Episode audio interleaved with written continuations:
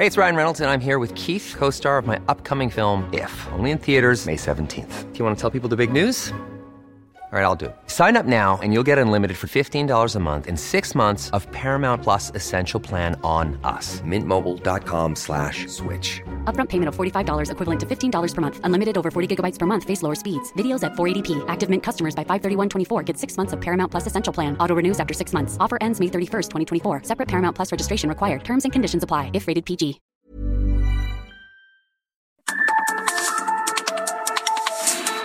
Norte las coordenadas de la información. Con Alejandro Cacho.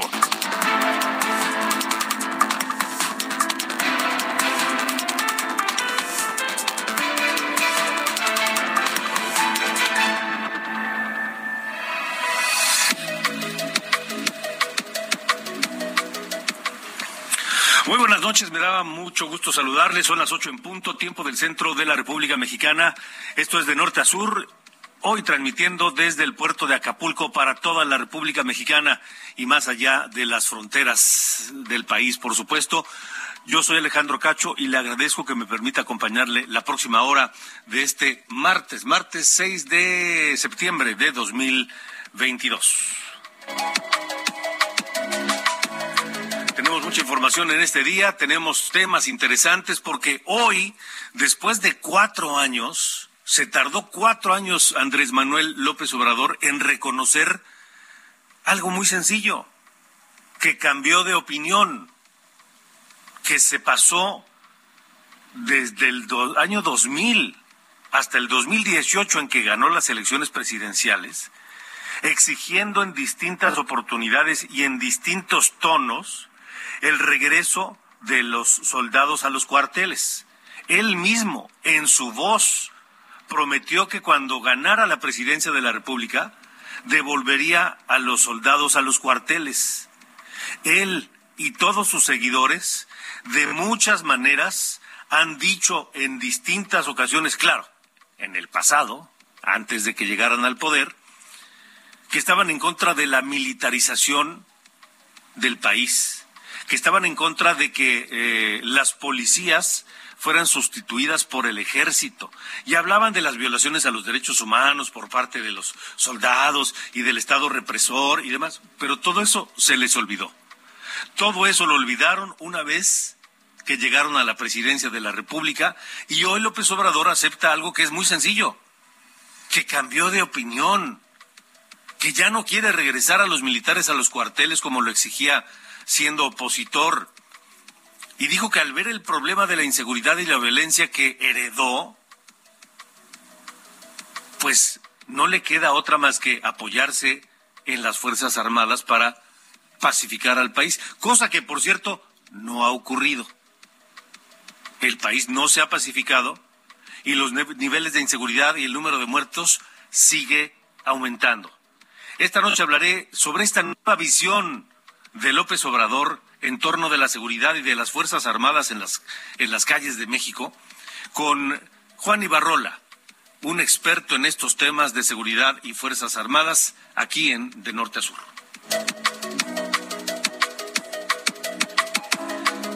Y mientras, en, en medio de todo esto, pues eh, este tema de la, de la, del, del cambio de la Guardia Nacional hacia la Secretaría de la Defensa Nacional ha generado enorme polémica, eh, o ha seguido generando enorme polémica, y mientras el Partido de Acción Nacional advierte al PRI que si no retira la propuesta de su diputada Yolanda de la Torre para ampliar la presencia de los militares en las calles, si no la retira el PRI, se romperá la alianza Va por México, la alianza electoral con el PRD y con el PAN.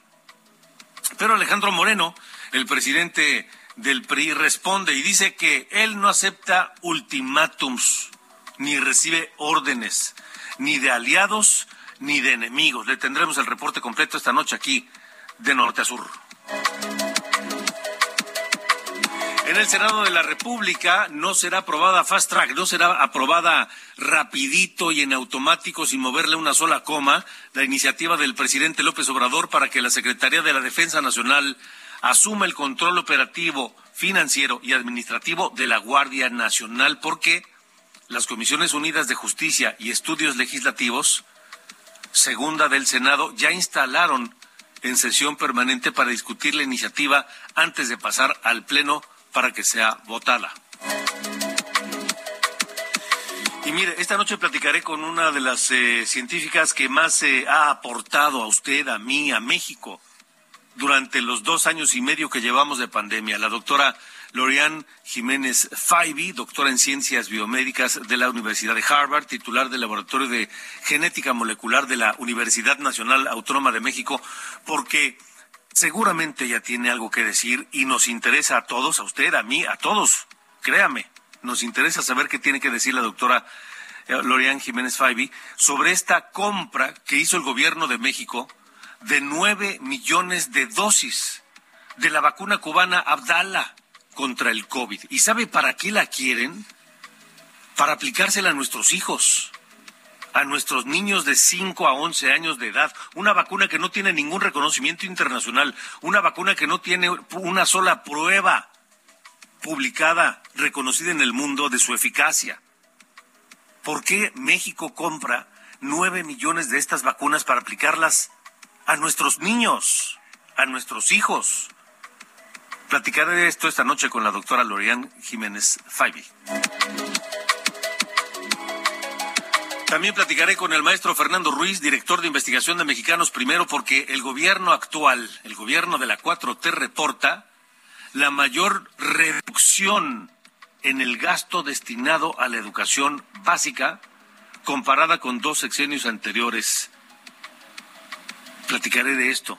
¿Y qué le parece? ¿Qué le pareció a la nueva y flamante secretaria de Educación Pública quedándose con una con una cara de what, con un signo de interrogación en la frente cuando le preguntaron cómo aprenderían matemáticas los niños de segundo de primaria bajo el nuevo programa nacional de educación que propone el actual gobierno.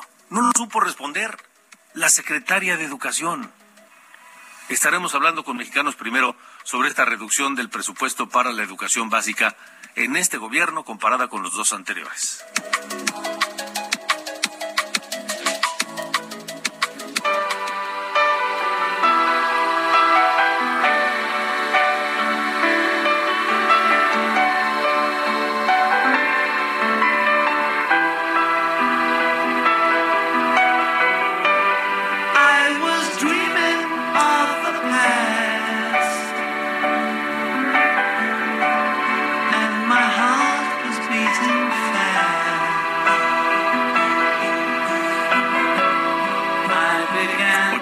En la parte musical de Norte a Sur esta noche, Ángel Arellano, los Beatles. Fíjate que sí, es eh, John Lennon como solista, pero fíjate, hoy vamos a hablar de un músico llamado Nicky Hopkins, que es precisamente quien toca la, la, parte de piano de esta canción llamado Jealous Guy, tipo celoso del álbum Imagine de John Lennon.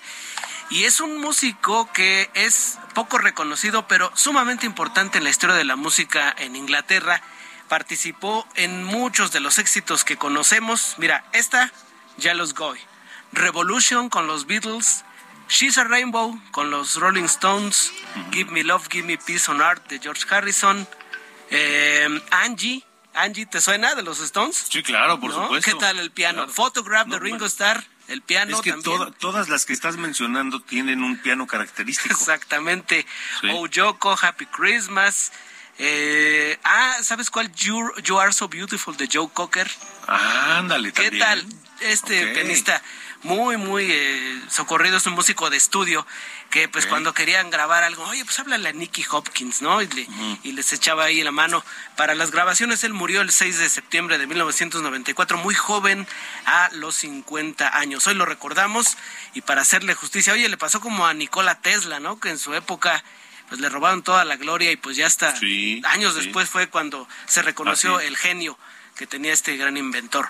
Pues nos vamos a, continuar, pero nos vamos con esta de los Rolling Stones, She's a Rainbow, el piano de Me parece muy correcto.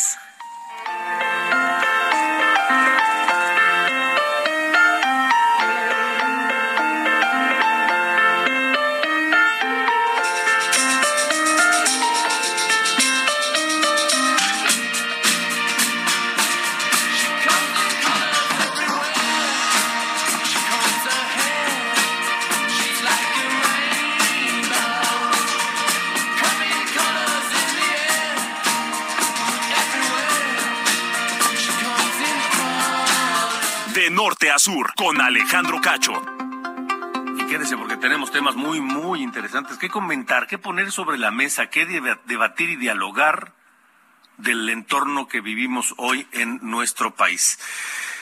Fíjese que el presidente del PAN, Marco Cortés, amagó hoy con romper la alianza que tiene con el PRI y con el PRD, evidentemente, pero básicamente con el PRI, en caso de que el Partido Revolucionario Institucional avale la propuesta para ampliar el tiempo que el ejército mexicano permanezca en las calles para llevar a cabo labores de seguridad, de seguridad. Ya no hasta el 2024, sino hasta el 2028. Misael Zavala, cuéntanos, tú tienes el reporte de este ultimátum de Marco Cortés. Buenas noches. Buenas noches, Alejandro. Buenas noches al auditorio. Efectivamente, pues hoy el presidente nacional del PAN realizó una dura declaración en contra de la dirigencia nacional del PRI y también de los diputados federales priistas en esta intentona, eh, pues en San Lázaro, de eh, pues avalar la propuesta para ampliar que el ejército realice labores de seguridad en las calles hasta el 2028, es decir, esta prórroga tan mencionada en los últimos días en conferencia de prensa en el Senado, el líder panista fue enfático al pedir a la dirigencia nacional del PRI y también a los diputados federales priistas que corrijan y voten en contra de esta propuesta, porque de no hacerlo, el PRI cargaría con la responsabilidad del por qué no puede continuar la coalición Va por México, ni en lo legislativo y mucho menos en lo electoral. Acompañado por la bancada panista en el Senado, Cortés Mendoza dijo que la razón de ser de la coalición Va por México es cuidar a nuestro país.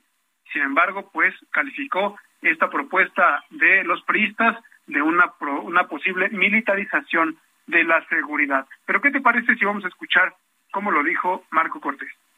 Hoy la dirigencia nacional del PRI debe de asumir la gran responsabilidad de seguirle dando vida a la coalición legislativa que le puso un alto a Morena en la regresiva y destructiva y contaminante ley Bartlett. Tenemos un mandato de millones de mexicanos. Yo espero que corrijan, que retiren la iniciativa o que la voten en contra, porque de no hacerlo, el PRI cargaría con la responsabilidad y tendría que explicarla de por qué no pueda continuar la coalición Va por México, ni en lo legislativo y mucho menos en lo electoral. Gracias. Alejandro Marco Cortés también dijo que esta prórroga es inconstitucional, pues estaría violentando la Carta Magna y por eso no pueden estar de acuerdo. También incluso pues reiteró esta petición a los partidos de la alianza opositora que tengan altura de miras, corregir, rectificar o incluso retirar esta iniciativa que está en la Cámara de los Diputados o votarla en contra para que no logre la mayoría calificada. Alejandro, hasta aquí la información. Gracias, Misael Zavala, reportero de Heraldo Media Group, y respondió a través de Twitter Alejandro Moreno. Publicó un tuit y escribió, el PRI siempre está del lado de las familias mexicanas. Ante la ineptitud de Morena tenemos que tomar decisiones pensando en el futuro de México. El PRI no recibe ultimátum ni acepta órdenes ni de aliados ni de adversarios. Siempre vamos a construir en unidad y convicción por el bien de México, dice Alejandro Moreno, presidente del PRI. Mañana a las 10 a.m. presentaremos nuestra postura en conferencia de prensa, es lo que anuncia Alejandro Moreno. Pero eh, suena muy raro. Este comportamiento de Alejandro Moreno es como cuando, este, yo lo puse en mi cuenta de Twitter, es como cuando el novio o la novia de uno, pues este, de repente lo vemos que se da a besos con alguien más y entonces le ponemos un ultimátum. El fin de la historia ya lo conocemos. Va a terminar con alguien más. Por lo pronto Andrés Manuel López Obrador se dijo este complacido con esta propuesta del PRI, pero recordemos cómo Andrés Manuel López Obrador, candidato opositor en 2010, aseguró como promesa de campaña muchas veces que uno de sus objetivos sería regresar a los militares a los cuarteles. Así lo dijo Andrés Manuel López Obrador en 2010. Lo primero que hace el presidente Juárez es ordenar a los militares que entreguen de nuevo el poder a los civiles. El presidente Juárez sabía que no podíamos eh, apostar a una república militar, sino a una república civilista. Esta es una enseñanza mayor. Nos debe de servir para entender que no es con el ejército cómo se pueden resolver los problemas de inseguridad, lo que no se utilice para suplir las incapacidades de los gobiernos civiles. No podemos nosotros aceptar eh, un gobierno militarista. Que regresen los soldados a los cuarteles. No, no se puede utilizar para justificar las incapacidades de los gobiernos civiles, decía López Obrador. Pues lo mismo que está pasando ahora. Exactamente lo mismo.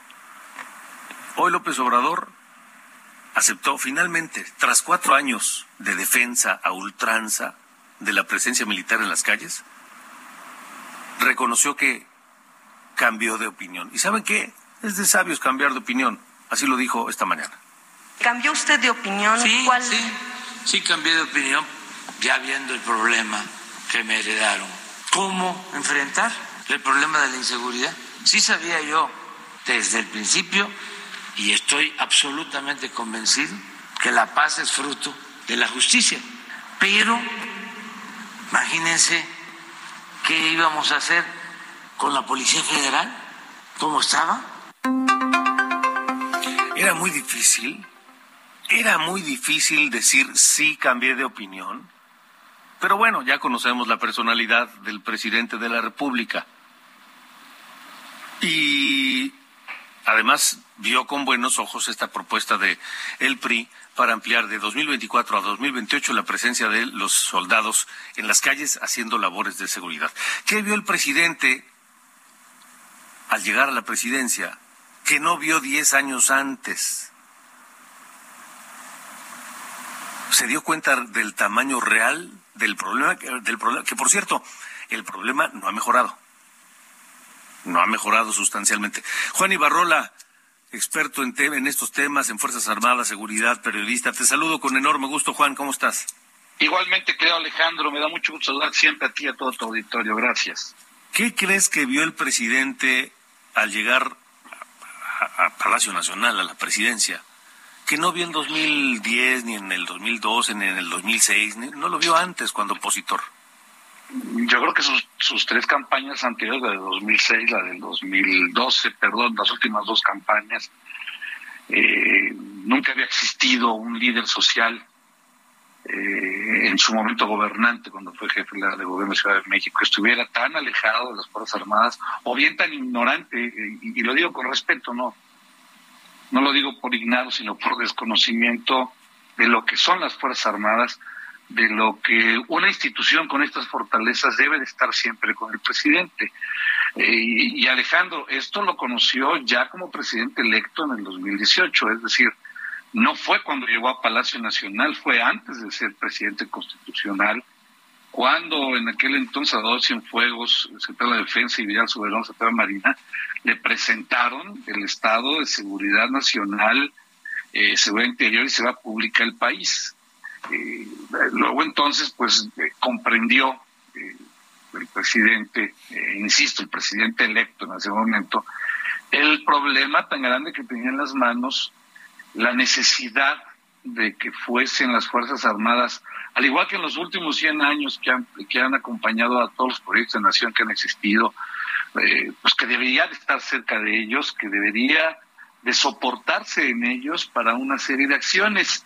Este, tarde la, la, la aceptación de que se equivocó o de que cambió de opinión, sí, porque como bien lo dices, este, no por las Fuerzas Armadas, creo que habría que ser muy objetivos en esto, sino por, por, por la forma en que han gobernado él, los gobernadores, los alcaldes de este país, que las cosas siguen igual que Alejandro. Es que tenía razón Andrés Manuel López Obrador, el opositor en aquel 2010 que acabamos de escuchar, cuando decía que tener a las Fuerzas Armadas, a los soldados en las calles haciendo labores de seguridad pública era justificar la ineficacia de los gobiernos civiles. Sigue ocurriendo el día de hoy. Sigue ocurriendo. Totalmente. Y él hablaba de un gobierno militarista, se confundió en los términos. Un gobierno militarista no es un gobierno militar necesariamente. Un gobierno militar es un estado de excepción donde no existen poderes, donde los secretarios eh, del ramo son militares, donde no hay un poder judicial, sino es un poder judicial hecho por militares. Y no, un gobierno militarista tendría otras, otras aristas que justamente eh, no son necesariamente eh, las de una concepción positiva o de una concepción negativa. Y, me explico de una forma eh, muy fácil. Eh, efectivamente, desde hace 25 años, Alejandro, esto no está nuevo, las Fuerzas Armadas están haciendo labores de coadyuvancia a la seguridad pública en el país. desafortunadamente, los tres niveles de gobierno no han sabido cómo crear eh, de manera general, porque sí hay excepciones, hay honrosas excepciones, pero no han sabido cómo crear eh, policías dignas, profesionales, capaces, bien pagadas, con sentido de orgullo por pertenecer a las mismas. Eh, existe una, un, una, un cero, una cero persecución del delito, existe una cero procuración de justicia en este país. ¿Por qué? Porque efectivamente todo queda a manos de los militares para esas ineficacias que los gobiernos civiles no este no han podido hacer pero más allá Alejandro ya hay una transferencia de la responsabilidad es decir ya ni siquiera hacen la mayoría de los gobiernos en este país me refiero al gobierno federal me refiero al gobierno estatal y municipal ya ni siquiera hacen por cumplir con su responsabilidad. Preferible transferirlo a quién? Fuerzas Armadas y hoy al, actor preferido que es la Guardia Nacional. Sí, ¿cuántos municipios o estados tienen como responsables de la seguridad pública a militares o exmilitares, digo, militares en retiro? ¿No? Y cualquier problema más o menos más o menos importante que tienen, lo primero que hacen es pedir la asistencia de la Guardia Nacional o del Ejército. Y en muchos casos, y esto lo, he reporteado mucho y lo he estudiado mucho, en muchos casos, quienes, los militares que están al frente, soldados marinos que están al frente de Secretaría de Seguridad Pública, estatales, municipales, eh, pues se, llevan una gran decepción al ver que no hay presupuestos, al ver que no hay intención de sus gobiernos por apoyar la seguridad pública, al momento de agarrar y decir, te tengo aquí, pues ahora ve la forma de que tus compañeros te armas, de armas te solucionen el problema cuando no es así, Alejandro, la solución no está en el ejército, la solución no está en la Guardia Nacional, es parte de eso, claro que sí, de una parte muy importante. Eh, la manera de broma he dicho muchas veces que, que, aquella película de un día sin mexicanos, eh, deberíamos hacer un ejercicio de un día sin soldados para que los opositores entiendan la importancia que estén darlos en las calles, porque como bien lo dices, hay una incapacidad hay una debilidad y hay una ausencia de autoridad terrible en este país. Recuerdo una encuesta reciente, Juan, Juan Ibarrola, que el 80% de la gente está de acuerdo con la presencia de los soldados en, labores de seguridad. El problema es que los gobiernos civiles no están haciendo absolutamente nada para, para, para, para fortalecer, para reconstruir, para formar policías civiles, eh, y me refiero a corporaciones, eh, eficaces, honestas, este, no, están haciendo nada en ese sentido. No hay nada, la, la, confianza ciudadana, la mayor confianza ciudadana institucional son las Fuerzas Armadas en México. Eh, de, aquí que la politización que se le da al tema de la seguridad, la politización en la que se ha querido meter al ejército, a la marina, con este tema de la Guardia Nacional, pues simple y sencillamente no se ha entendido que debilita la realidad, porque la, seguridad no puede estar sujeta a ideologías ni a partidos. Querido Juan Ibarrola, siempre te agradezco que nos eh, regales tu tiempo. Te mando un fuerte abrazo. Otro para ti, querido amigo, y para todo tu auditorio. Muy buenas noches. Igualmente, igualmente, igualmente. ¿Cuándo los gobiernos van a asumir su responsabilidad? ¿Cuándo van a construir policías civiles bien hechas, bien capacitadas, bien entrenadas, bien equipadas, honestas, blindadas contra la corrupción? Eso es, eso es en lo que deberían estar trabajando. A ver cuándo. 8 con 24, vámonos una pausa rápidamente. Dolores O'Riordan. Escuchamos a Cranberries con este tema Langer. Fue cantante y compositora holandesa. Y con ella nos vamos a la pausa aquí en De Norte a Sur. Regresamos.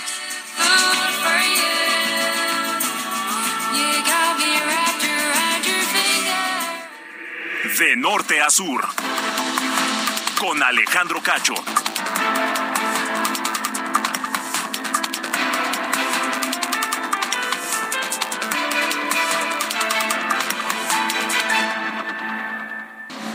De norte a sur, las.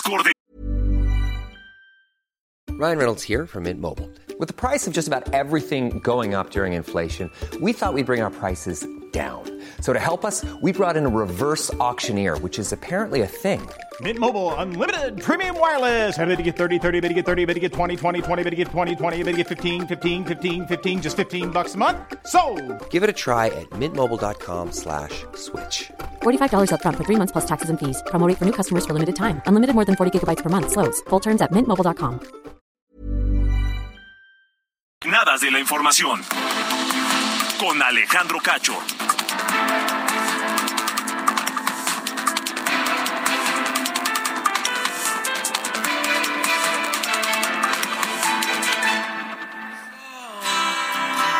So you think you can tell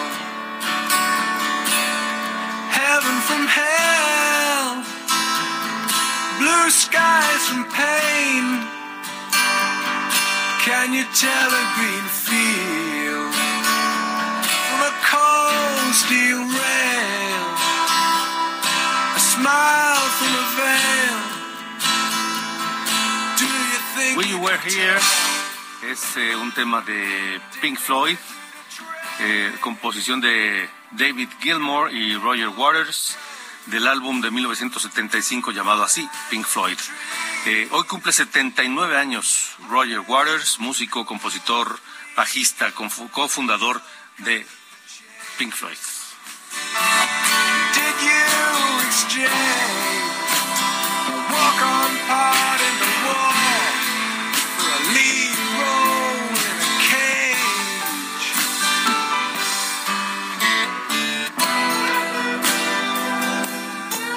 Diana Bautista, buenas noches. Tienes el resumen de la información de hoy.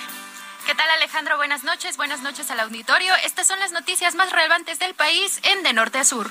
De norte a sur. Con Alejandro Cacho.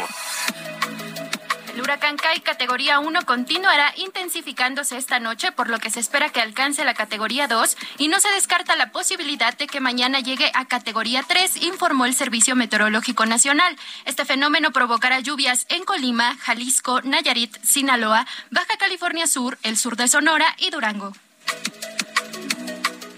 El gobernador de Nuevo León, Samuel García, celebró la mejoría en los niveles de las presas tras las lluvias registradas desde el domingo e incluso aseguró que iría a misa para agradecer por la lluvia.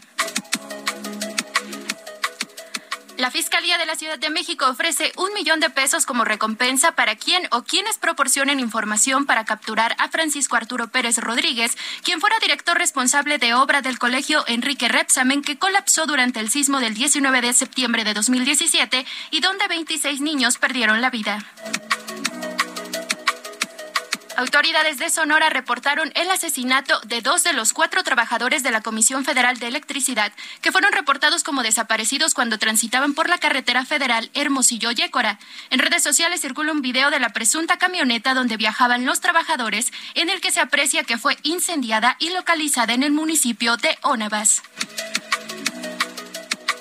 La Suprema Corte de Justicia de la Nación pospuso para el próximo jueves la votación en la que se decidirá si se declara inconvencional la prisión preventiva oficiosa. Mientras tanto, en la sesión de hoy, el ministro presidente Arturo Saldívar rechazó la postura de ayer de cuatro ministros que se pronunciaron contra la invalidación de esta figura. En ningún caso se puede usar la prisión preventiva como un castigo anticipado o apoyarse en fines preventivos o como estrategia de política criminal. No puedo aceptar que este sea el precio a pagar ni que sea la única manera de salvaguardar la seguridad de nuestro país. La información de norte a sur, Alejandro. Buenas noches. Gracias, Diana. Buenas noches.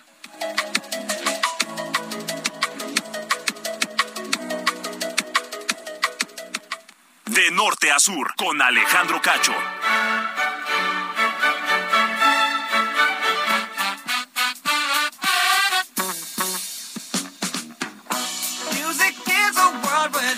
¿Qué pasa con usted en este martes, mi querido Carlos Allende, Sir Allende? ¿Cómo estás? Todo bien, ya creo que un poquito mejor después de ayer. Ya me eché, sabes, su- que su tecito con limón, mielecita, ¿no? Así, todo para, para ayudar a la garganta a, a sanar, ¿no? A sanar y regresar a las andadas, mano. Pero, muy correcto. este, sí, aquí la cosa es que en dos días, señor Cacho, vamos a tener la presentación del paquete económico 2023, ¿no? Para ver cómo eh, ve Hacienda, cómo planeó Hacienda el eh, próximo año. El secretario Ramírez de la O dice que va a ser un, este, paquete equilibrado, responsable y realista. Ojalá todos, sobre todo me quiero enfocar en esta última parte, la parte de realista, porque ojalá todos fueran así. La verdad es que si hacemos una revisión a los eh, a, una, parte de lo que es el paquete, que son los criterios generales de política económica, em, nos estaremos viendo que es eh, algo en lo que constantemente pecan de optimistas. En estos criterios generales es donde se incluye eh, cuánto vamos a crecer en el Producto Interno Bruto, cuánto va a ser el tipo de cambio peso dólar, cuál va a ser la producción eh, de Pemex en ese año en promedio y cuánto va a costar el barril de petróleo. Nada más en esta, en el tema de la tasa de la- del tipo de cambio y la, el- la evaluación, el precio del barril de petróleo, no tiene injerencia el gobierno mexicano. En todo lo demás, un poquito sí. La cosa es que todo, han constantemente sobreestimado tanto la producción como el, cre- el crecimiento económico de este país y el, el precio del petróleo para eh, pues darle un poquito en la torre a las proyecciones de recaudación.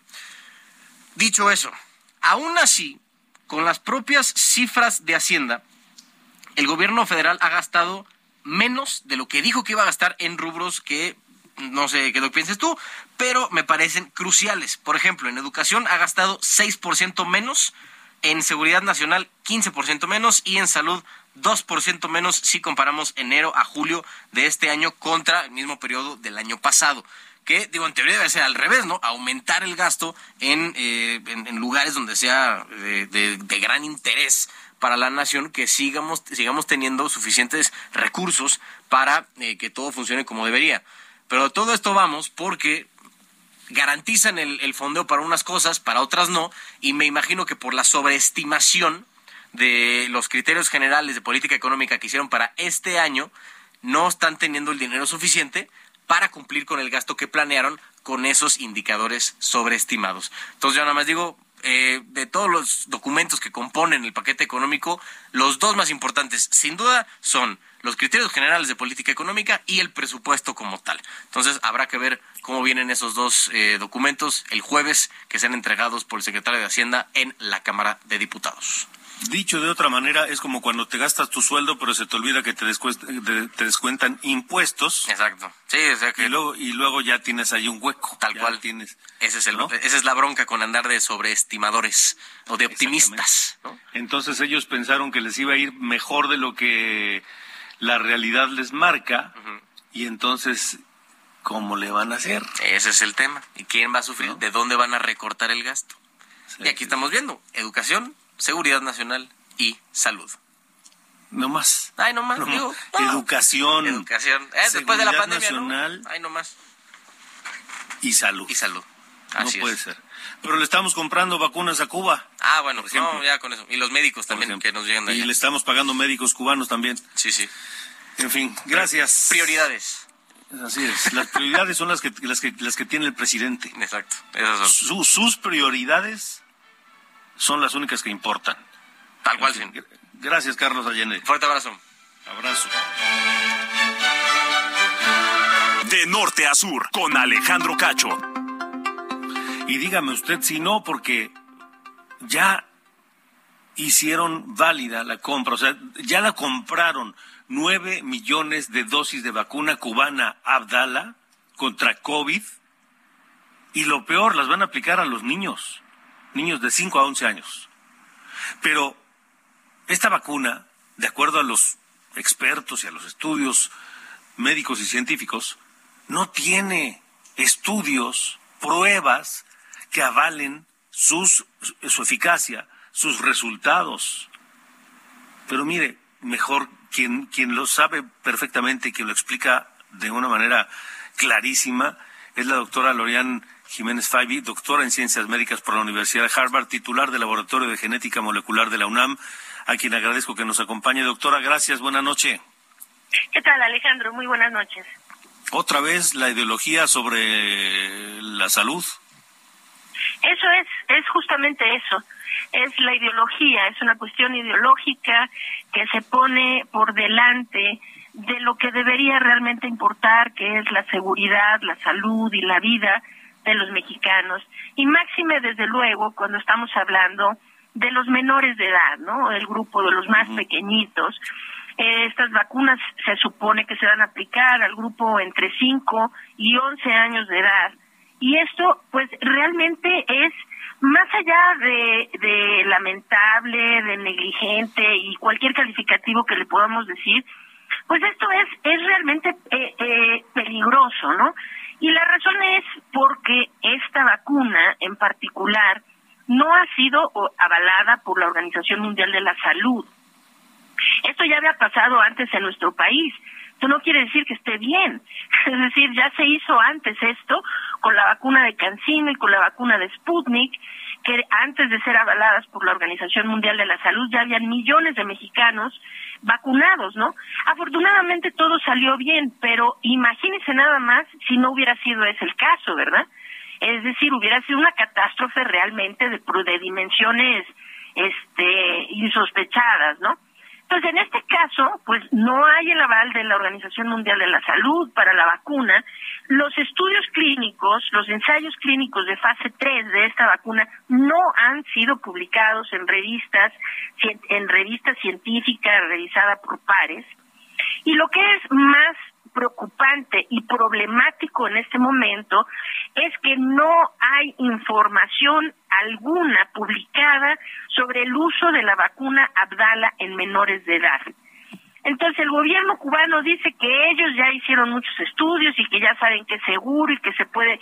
A ver, sí, bueno, ellos saben, pues ellos saben, pero no hay la documentación que uno pueda consultar, no hay la documentación pública en donde uno pueda saber qué es lo que hicieron, a qué edades de niños, y, y esto es problemático en muchos niveles, entre otros, vamos a poner la vacuna de Pfizer y la de Moderna, cuando se probaron para los grupos de menores de 12 años, ya sea el grupo de 6 meses a 4 años y el de 5 a 11, pues se, eh, se tardó, esas autorizaciones tardaron más tiempos más tiempo que la de los adultos, porque se tienen que ajustar las dosis en los menores de edad.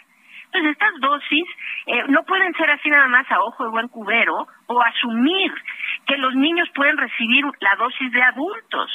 Entonces, eh, Pfizer y Moderna tardaron y tardaron bastante más que con las vacunas de adulto en que se eh, pudieran tener resultados suficientes para asegurar que su vacuna era efectiva y segura en menores de edad, porque tuvieron que evaluar muchas veces las dosis, es decir, una dosis más baja que el adulto, pero eh, que no intoxique o dañe a los menores de edad, pero que a su vez sea suficiente para tener un efecto.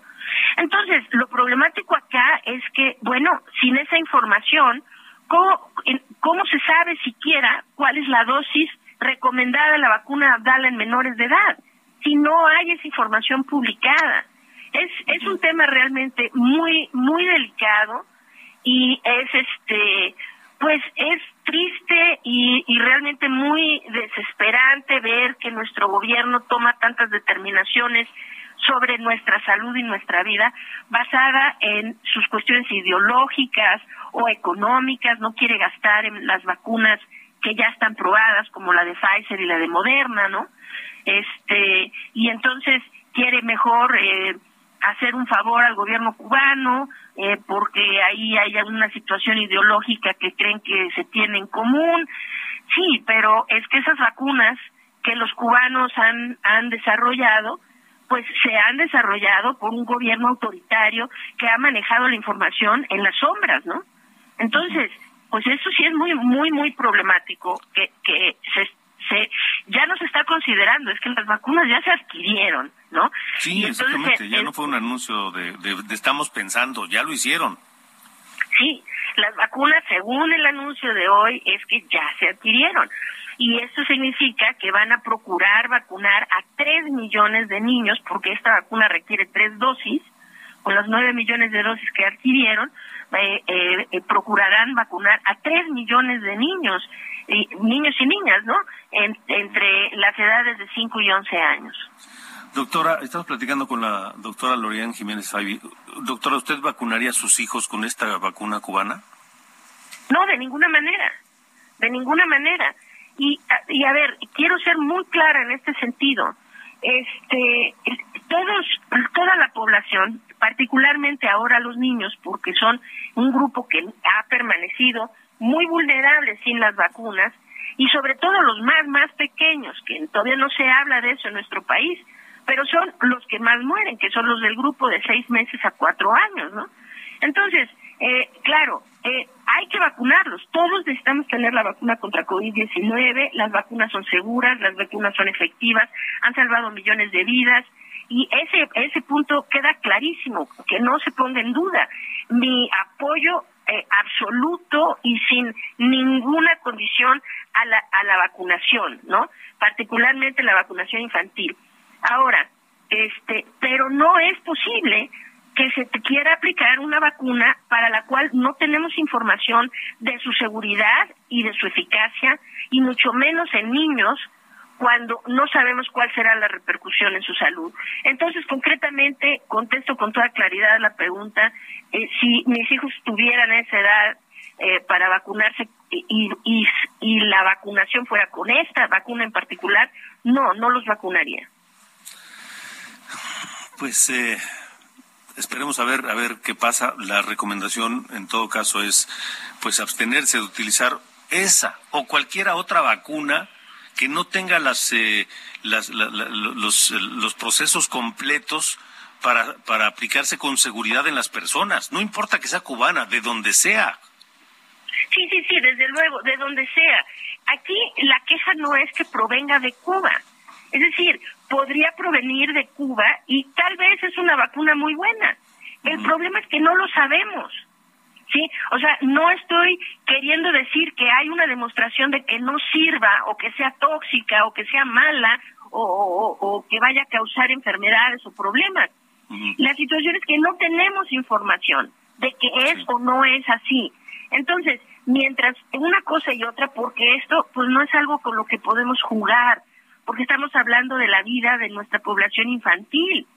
Entonces, necesitamos tener las evidencias científicas claras de que es una vacuna efectiva, desde luego, pero primordialmente que es una vacuna segura.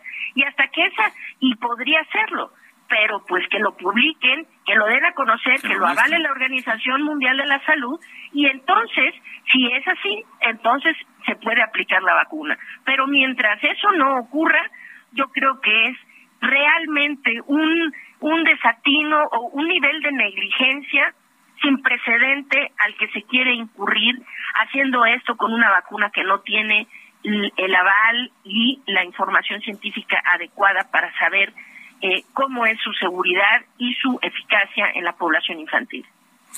Doctora Lorian Jiménez Faibi, gracias siempre por la buena disposición para platicar con nosotros.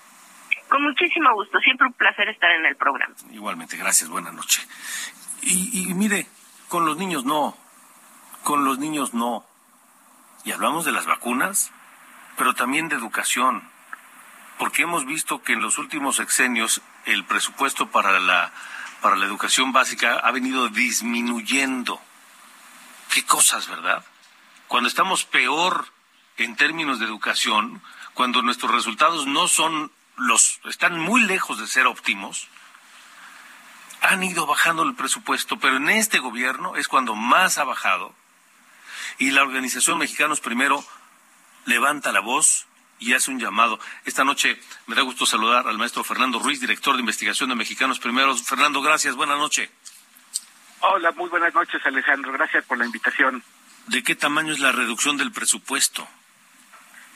Pues fíjate que, que, que este, estamos, eh, quedamos perplejos porque eh, pareciera que en el discurso o- oficial todo va de maravilla. Eh, él hablaba, el presidente hablaba en su último informe de gobierno de que estábamos regresando a la normalidad, pero pero no estamos de acuerdo con esa con esa visión y más cuando cuando él mismo eh, plantea que tuvimos ingresos extraordinarios por eh, 2.4 billones de pesos, es una enorme cantidad enorme cantidad de dinero, pero la perplejidad viene porque eh, decimos, y entonces a la educación, ¿por qué está bajando la educación?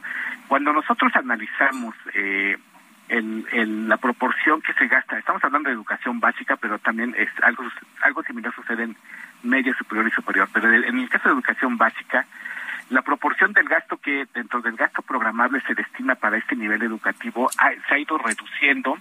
En 2019 este gobierno eh, el 11 el 11% de los recursos del, del, eh, gasto programable estaban destinados a educación básica y para este año se redujo a 9 a 9.7%. Estamos hablando de dos puntos porcentuales de un monto de una bolsa de 5 billones de pesos, es decir, muchísimo, muchísimo dinero.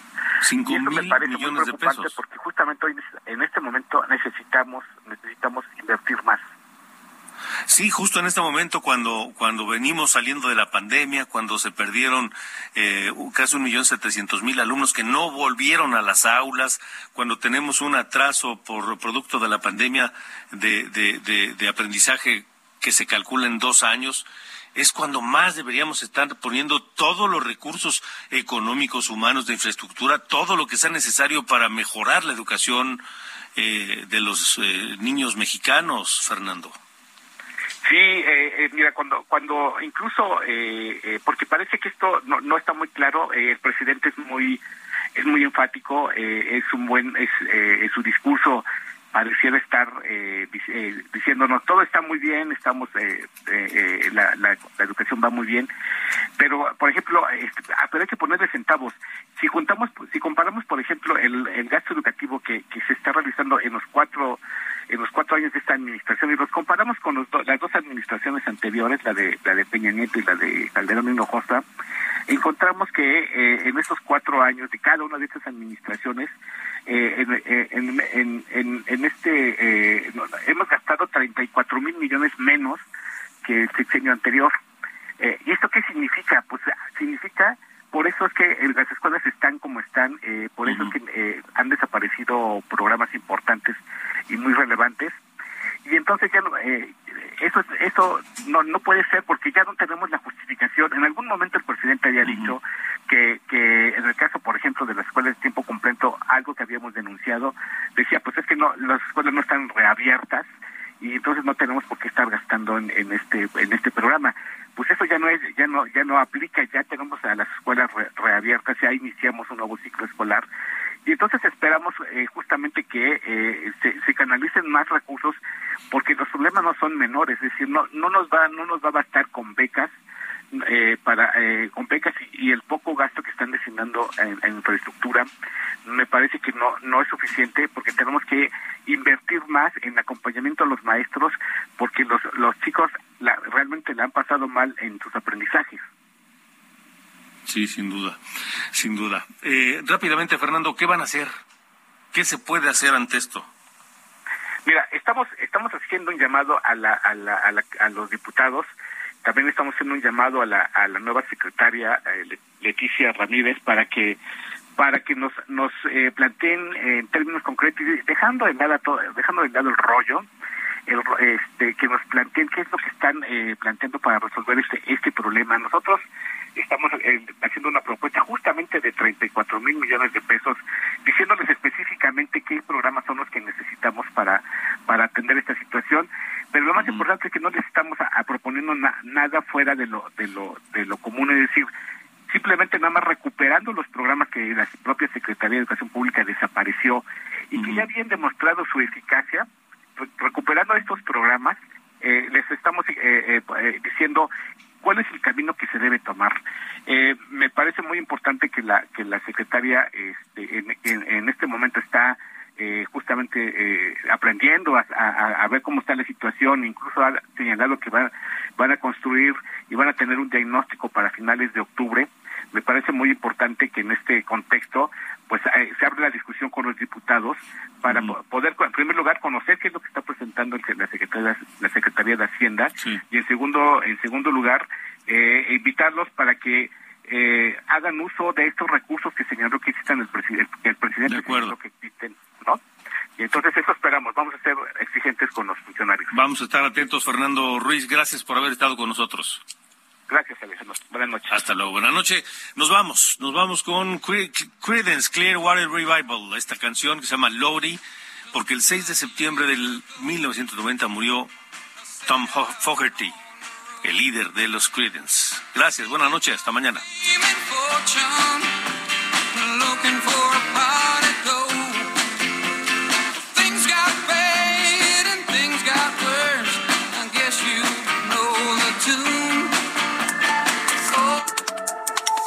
Esto fue De Norte a Sur, las coordenadas de la información. Con Alejandro Cacho.